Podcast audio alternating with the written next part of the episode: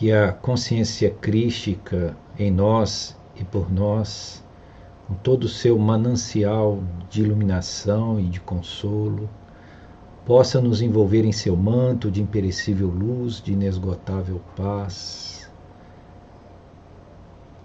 trazendo para nós todos os aprofundamentos que nos são necessários para o entendimento, para a compreensão desse roteiro iluminativo, libertador, que é o Evangelho de Jesus, tão mal compreendido por nós, humanidade encarnada. E assim possamos ser sustentados né, por essa diretriz, estarmos sob a égide da verdade e do divino amor.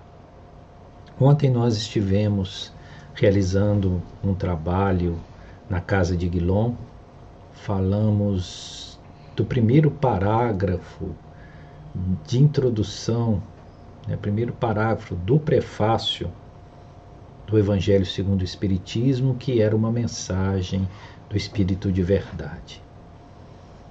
E pela exiguidade do tempo, um tempo realmente curto, nós não conseguimos concluir todo o estudo que nós pretendíamos ali realizar. E hoje nós pretendemos né, voltar à parte final desse primeiro parágrafo e fazer uma reflexão sobre o que ali está dito é, fazendo um link com um texto do Evangelho de Marcos, Marcos capítulo 8, versículos 22 a 26, que nos parece um texto muito pouco lido e observado, mas de uma profundidade extraordinária. Então ali nós trabalhávamos com o primeiro parágrafo desta, desse prefácio, né, que é assinado pelo Espírito de Verdade, e ele ali dizia que os espíritos né, do Senhor, que são as virtudes do céu, qual, qual um imenso exército que se movimenta ao ouvir a voz do seu comando, se espalham por toda a superfície da terra e, semelhante às estrelas cadentes, vem iluminar os caminhos e abrir olhos aos cegos. Essa última parte é justamente aquela que, a qual nós queremos nos fixar. Né? Então, no, no diálogo de número 42, ou anterior, nós falamos das partes anteriores e hoje nós gostaríamos, né, numa abordagem mais evangélica, tratar dessa última parte desse primeiro parágrafo que diz né, que, semelhante a estrelas cadentes, vem iluminar os caminhos e abrir olhos aos cegos. Então aqui fica muito claro que a função precípua de todo esse movimento de retorno de consciências superiores ao orbe terrestre, em suas possibilidades de comunicação com os encarnados, eles têm como propósito né, fazer com que sejam iluminados os caminhos e que possam ser abertos os olhos dos cegos.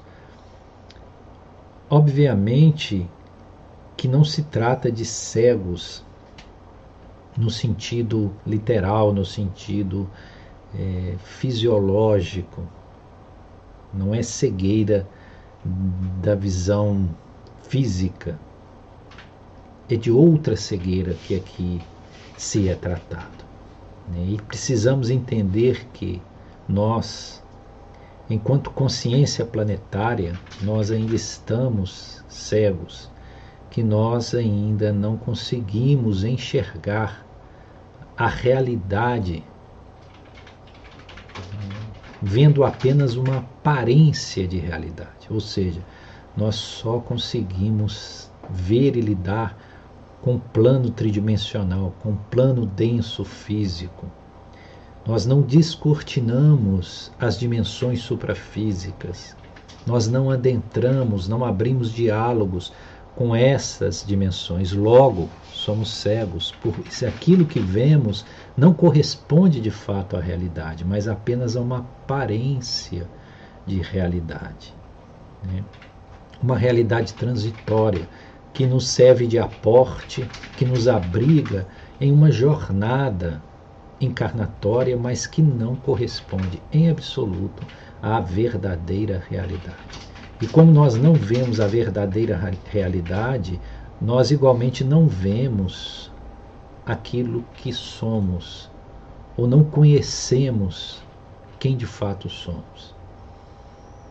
Essa pergunta, quem sou eu, ecoa no espaço ou no vazio, sem encontrar uma resposta, uma ressonância, porque nós não temos também autopercepção.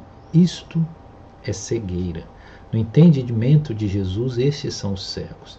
É por isso que ao longo do seu trabalho, né, quando esteve aqui encarnado conosco, ele simbolicamente curou muitos cegos.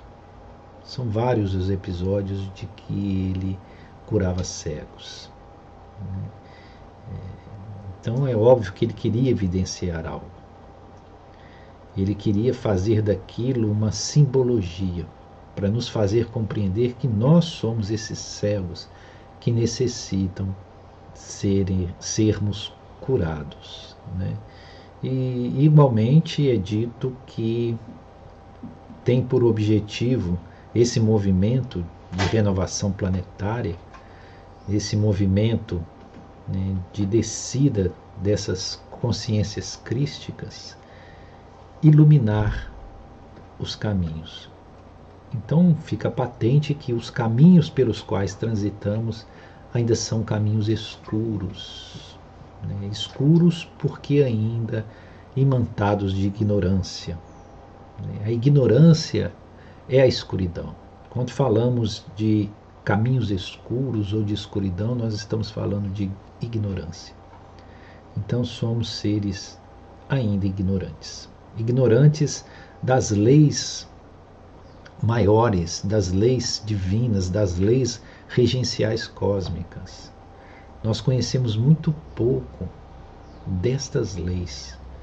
Né? Conhecemos muito pouco sobre a verdadeira realidade do ser que somos então nós de fato transitamos por ignorância, num estágio de ignorância, embora nós tenhamos muito avanço intelectivo. Mas esse avanço da inteligência racional não nos liberta da ignorância.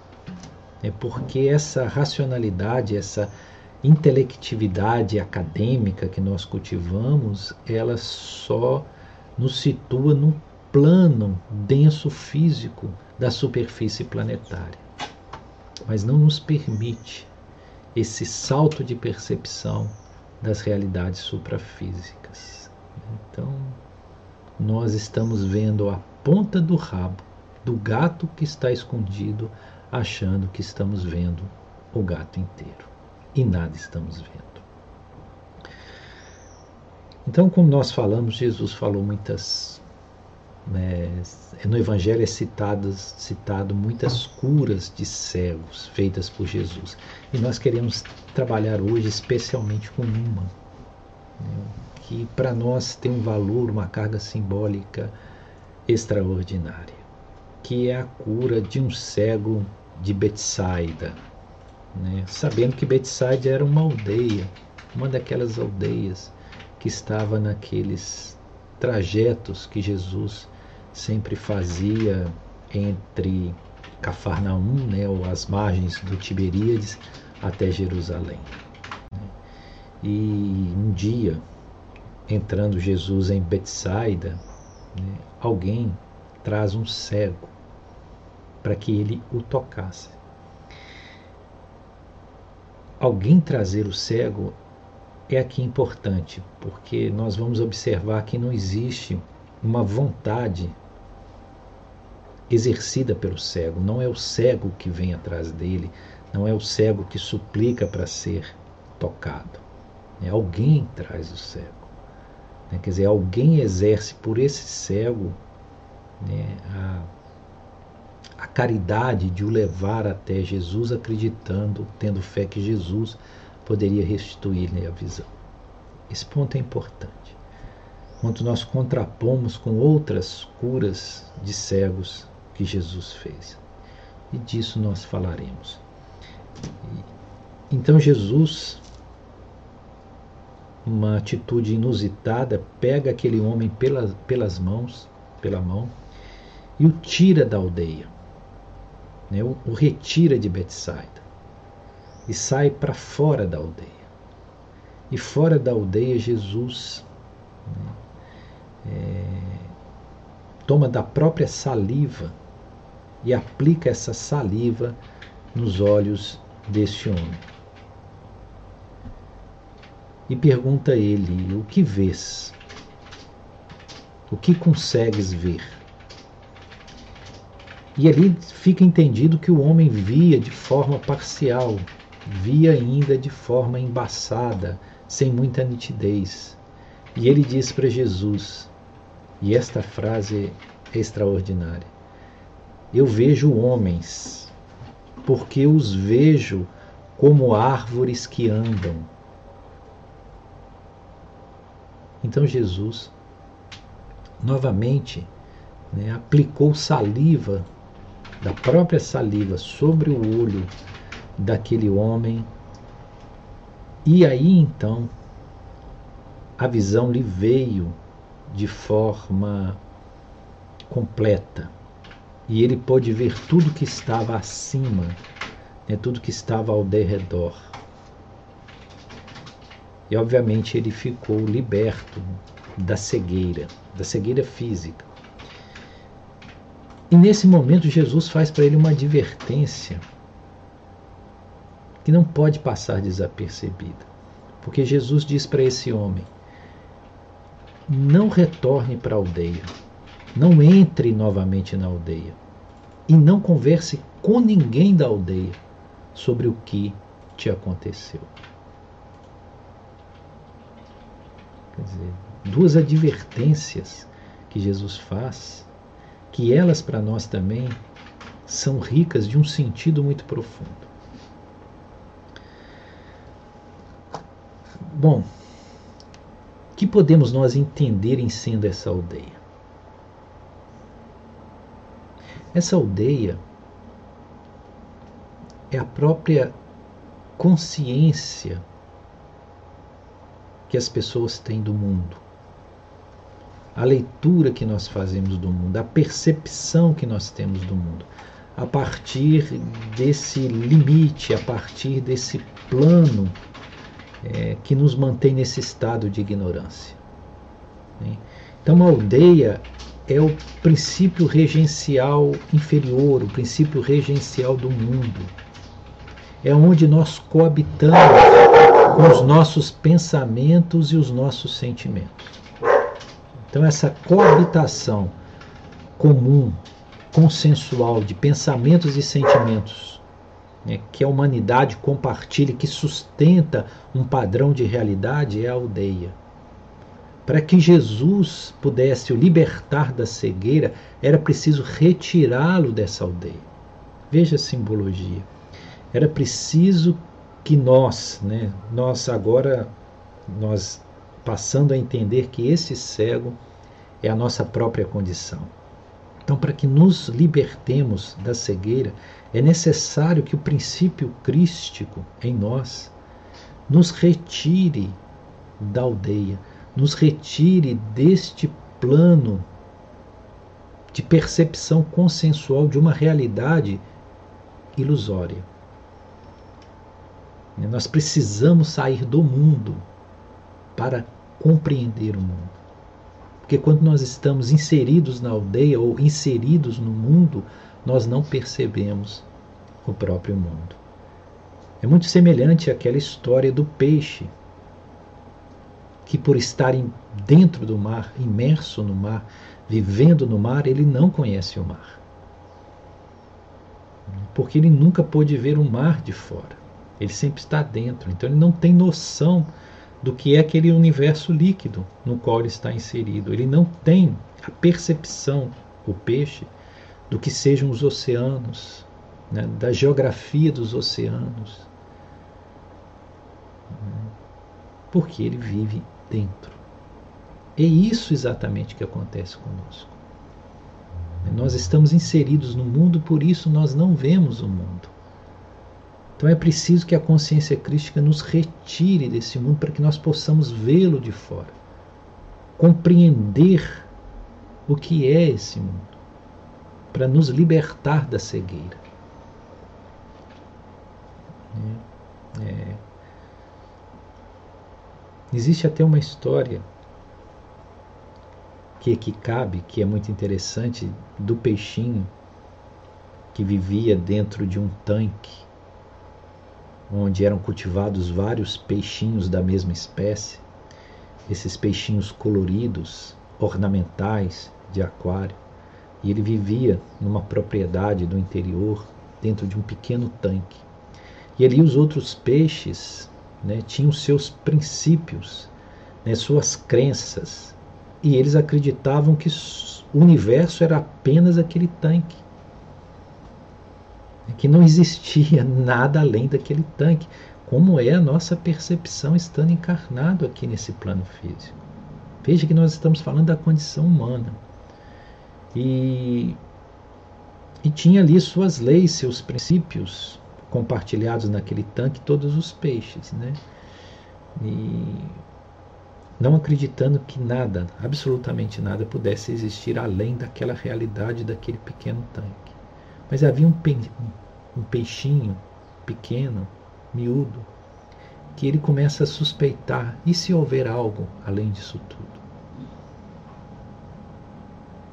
O que pode haver além disso tudo? O que somos nós enquanto peixes?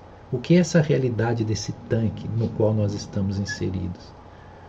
E um dia ele, forçando o seu corpo pequenino, ele consegue passar pela grade de retenção né, que fica no escoamento da água daquele tanque. E assim ele cai num regato, num pequeno regato, e ele vai nadando, nadando até que ele chega a um ribeirão. Chegando a um ribeirão, ele continua nadando, nadando, nadando, nadando e vai chegar no pequenino rio, no riacho, do ribeirão no riacho. E no riacho ele continua nadando, nadando, e esse riacho deságua num rio. E ele ainda persistindo, nadando, nadando, esse rio, que é afluente de um rio maior, acaba caindo num grande rio. E esse grande rio, ele continuando a nadando, nadando, ele acaba chegando ao mar. Aí ele conhece o oceano. Ele vê a diversidade de peixes que existe dentro dos oceanos, as baleias, os golfinhos, as estrelas do mar, os corais, arrecifes. Né? Então ele percebe uma realidade multidimensional. Mas ele lembra dos seus amigos que ficaram lá naquele tanque. E ele decide ousadamente voltar nadando para contar a eles essa realidade que ele descobriu. E assim ele entra de novo pela foz do rio e sobe o rio nadando. Né? Do rio ele pega o rio afluente, do rio afluente ele pega o riacho, do riacho ele pega o ribeirão, do ribeirão ele pega né, o escoamento da água e consegue chegar de novo no tanque. E conta para os peixes que ali estavam sobre o que ele descobriu, sobre a realidade fora daquele tanque, né? sobre a vida em outros planos que existem fora daquele tanque. E, obviamente, ele não foi acreditado, foi excluído e foi inclusive sacrificado. Né? Essa é uma metáfora sobre a nossa própria condição. Então, quando Jesus tira o cego da aldeia, é esse mesmo movimento do peixinho. É nos tirando de uma realidade que nós estamos acostumados, né, cristalizados conceitualmente como em sendo a realidade possível e nos leva né, para perceber esse mundo de longe, fora do mundo, para que nós possamos compreender o que verdadeiramente é o mundo e, no, e em que nós estamos inseridos. E chega ali, né, Jesus tirando esse homem da aldeia, ele usa de saliva para aplicar nos olhos. Olha que interessante. Quando nós vemos outras narrativas de cura de cegos feitas por Jesus, nós vamos perceber que Jesus é, apenas diz para a pessoa sede curado e ela fica curada imediatamente. E por que para esse cego foi necessário aplicar saliva? Porque nós, nós vemos que nos outros, nos outros episódios de curas de cegos, existe uma iniciativa própria do próprio cego, ou seja, existiu o desejo de ser curado. E eles vão voluntariamente até Jesus. E este, no caso, foi levado por alguém até Jesus. Então não existia aquela determinação nele, não existia nele a fé. Né? Como, por exemplo, nós vemos na cura do cego Bartimeu, que ouviu Jesus passando em Jericó né? e que grita desesperadamente: Jesus, filho de Davi, tem misericórdia de mim. E quando as pessoas se aproximam dele e dizem: Tem de bom ânimo, levanta-te, o mestre te chama, ele levanta e ele vai. Apesar de ser cego, ele vai tropeçando na multidão e até Jesus. E Jesus pergunta para ele: O que queres que eu te faça? E ele diz: Que eu veja e ele vê imediatamente. Entende? Por quê? Porque havia vontade. Então bastava ali as próprias dispensações né, que vinha dessa força-poder da vontade, da fé, para que restituísse a visão daquele cego Bartimeu. É por isso que Jesus afirma: tua fé te curou. Mas nesse caso não havia essa essa predisposição desse cego. Ele foi levado por outros que se compadeceram dele para que Jesus o curasse, o tocasse. Então era foi necessário que Jesus instrumentalizasse a saliva. Por que a saliva? Porque a água né, é uma água fluidificada, onde Jesus poderia aplicar fluidos curativos que seriam aplicados nos olhos daquele homem. Porque faltava nele justamente os pré-requisitos internos, intrínsecos, que o levariam automaticamente a um processo de cura. Então precisou de uma intervenção de Jesus e de uma intervenção mais contundente, tanto que Jesus precisou aplicar duas vezes a saliva nos olhos daquele homem, para que ele pudesse ver. Da primeira vez ele viu parcialmente. Né? E somente a partir da segunda aplicação de saliva nos olhos daquele homem é que ele realmente passou a ver. E aí nós entramos na parte que nós julgamos aquela que é mais rica de simbologia, que é as palavras que esse cego faz, diz quando ele tem a visão parcialmente é, restituída e que Jesus pergunta: O que vês? E ele afirma: Vejo homens, vejo os homens, e eles são como árvores que andam. Isso é de uma riqueza extraordinária. Porque, na verdade, aquele cego, que era cego, quando ele começa a abrir os olhos, isso vale para nós, quer dizer, nós, quando nós começamos a abrir os olhos e vemos ainda embaçado, né, vemos por pequenas impressões, nós vamos ver exatamente isso. Homens como árvores que andam. Por quê?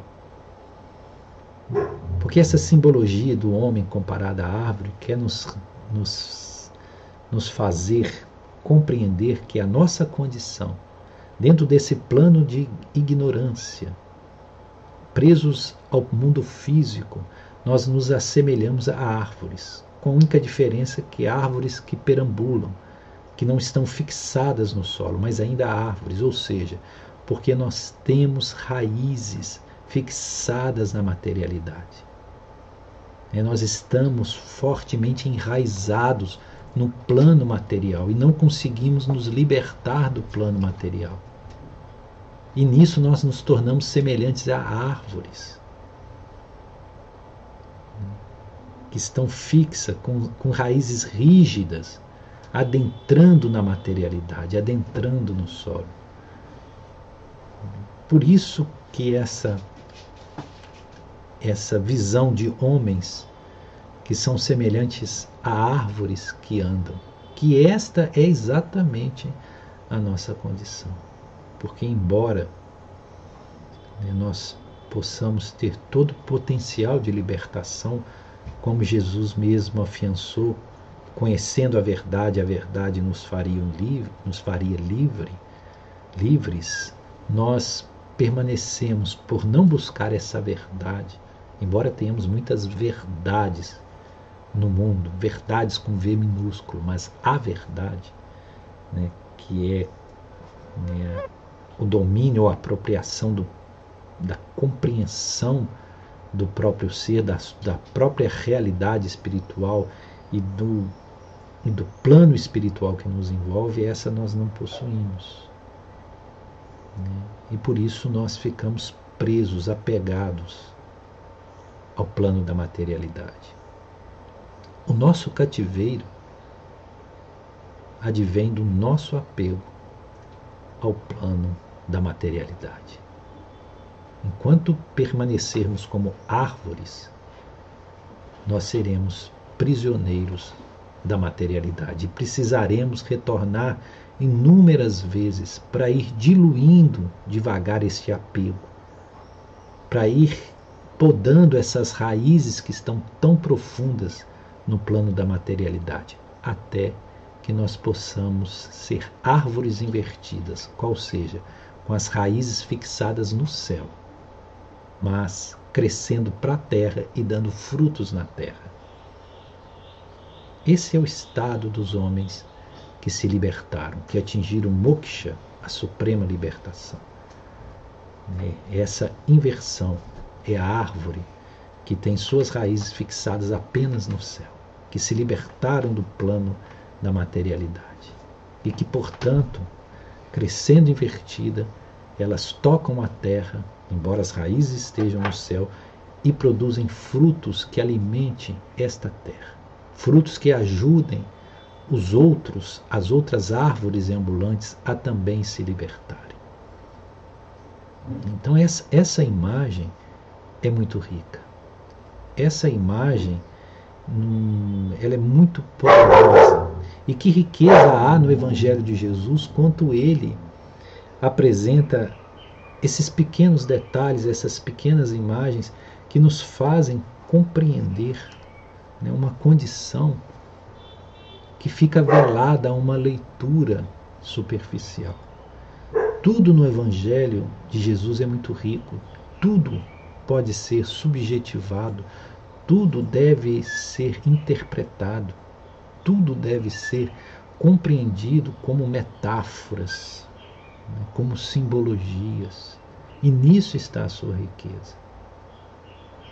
E dando sequência, Jesus, depois que ele aplica pela segunda vez a saliva em seus olhos, e que o homem a ele, a este homem é restituído completamente a visão, ou seja, quando nós, né, a nós é restituída completamente a visão, ou seja, nós deixamos de ser cegos, nós passamos a ter visão espiritual.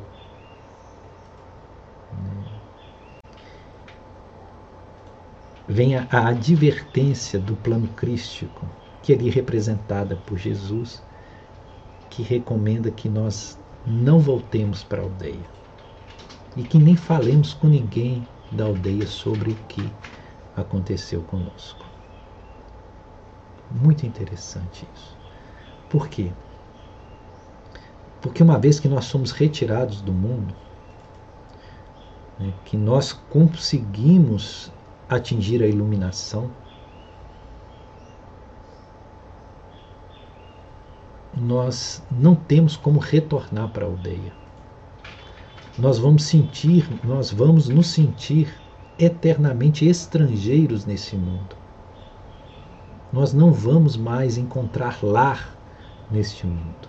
Muito semelhante ao que Jesus disse, né, quanto ele afirmava que os chacais têm seus covis, as aves dos céus têm seus ninhos, mas o filho do homem não tem onde repousar a sua cabeça.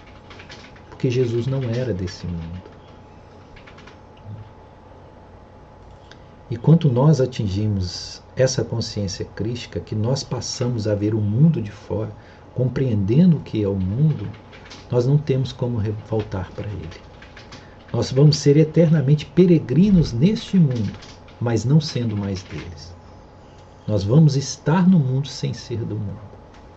E essa é a condição que Jesus né, inúmeras vezes adverte que, vi, que sobreveria àquele que se libertasse desse plano material.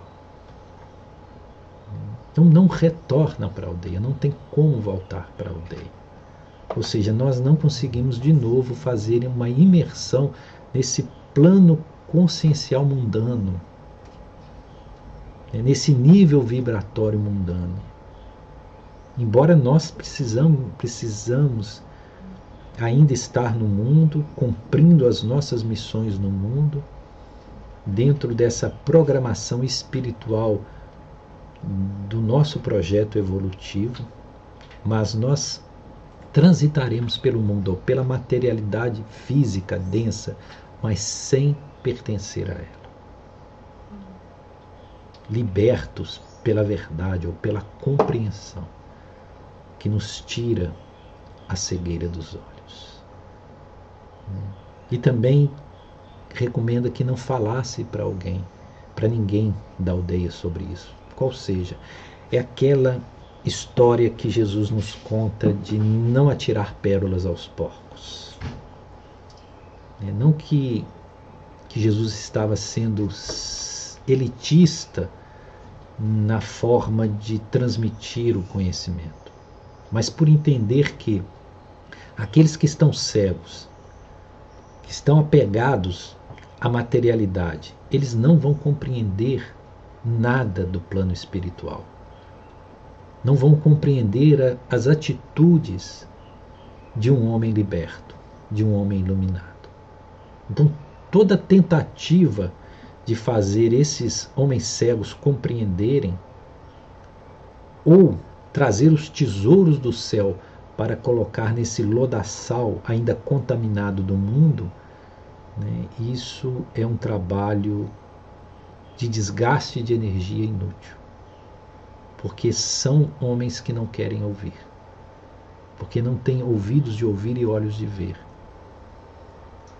Então nós temos que zelar para que mantenha essa vibração espiritual incontaminada dessas vibrações densas, dessas vibrações de um mundo ou de pessoas ainda tão contaminadas pela materialidade.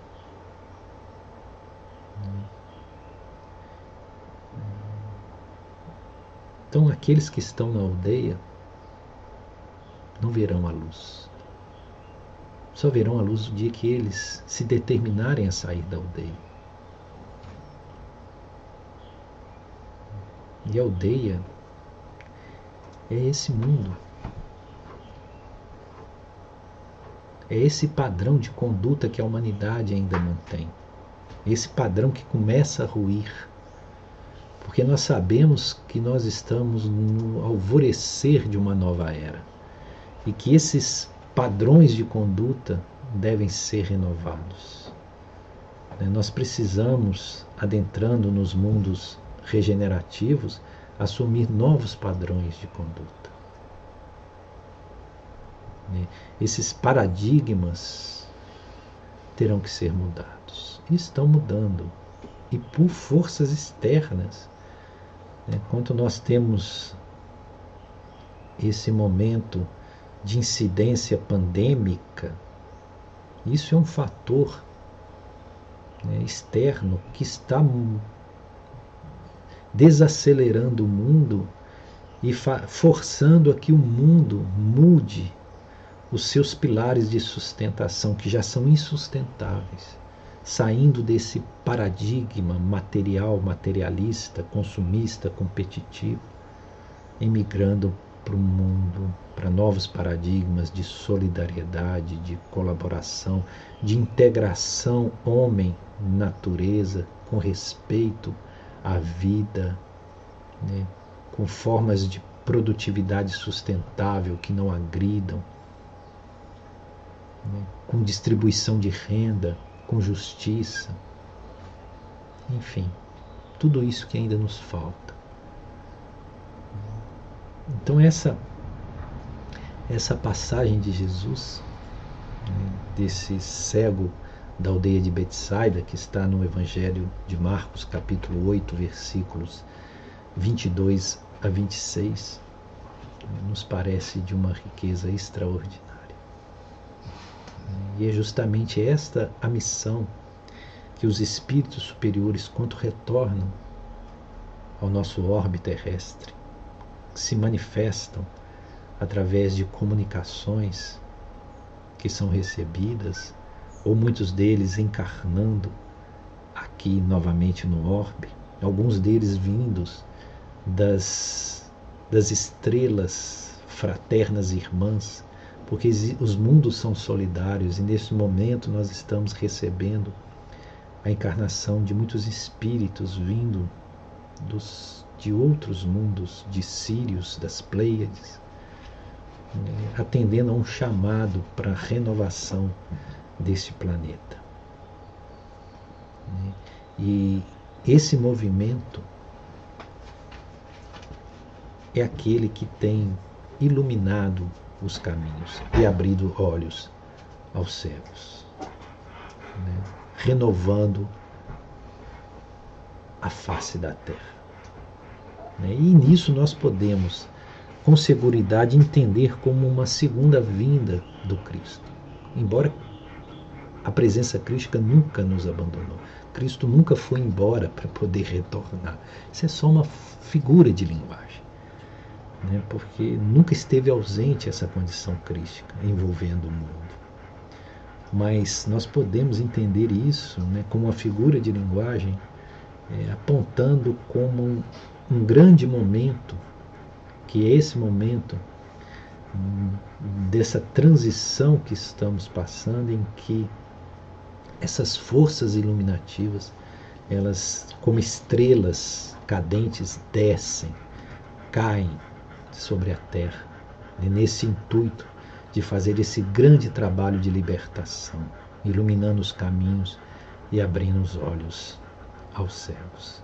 Logo, como é auspicioso estar encarnado neste planeta, neste momento, vivenciando em loco todo esse processo e podendo colaborar com ele e tendo uma oportunidade extraordinária de autoiluminação, pois que tenhamos a certeza, nunca como agora houve tantas possibilidades de iluminação para aqueles que de fato desejam sair da aldeia e deixarem de ser cegos.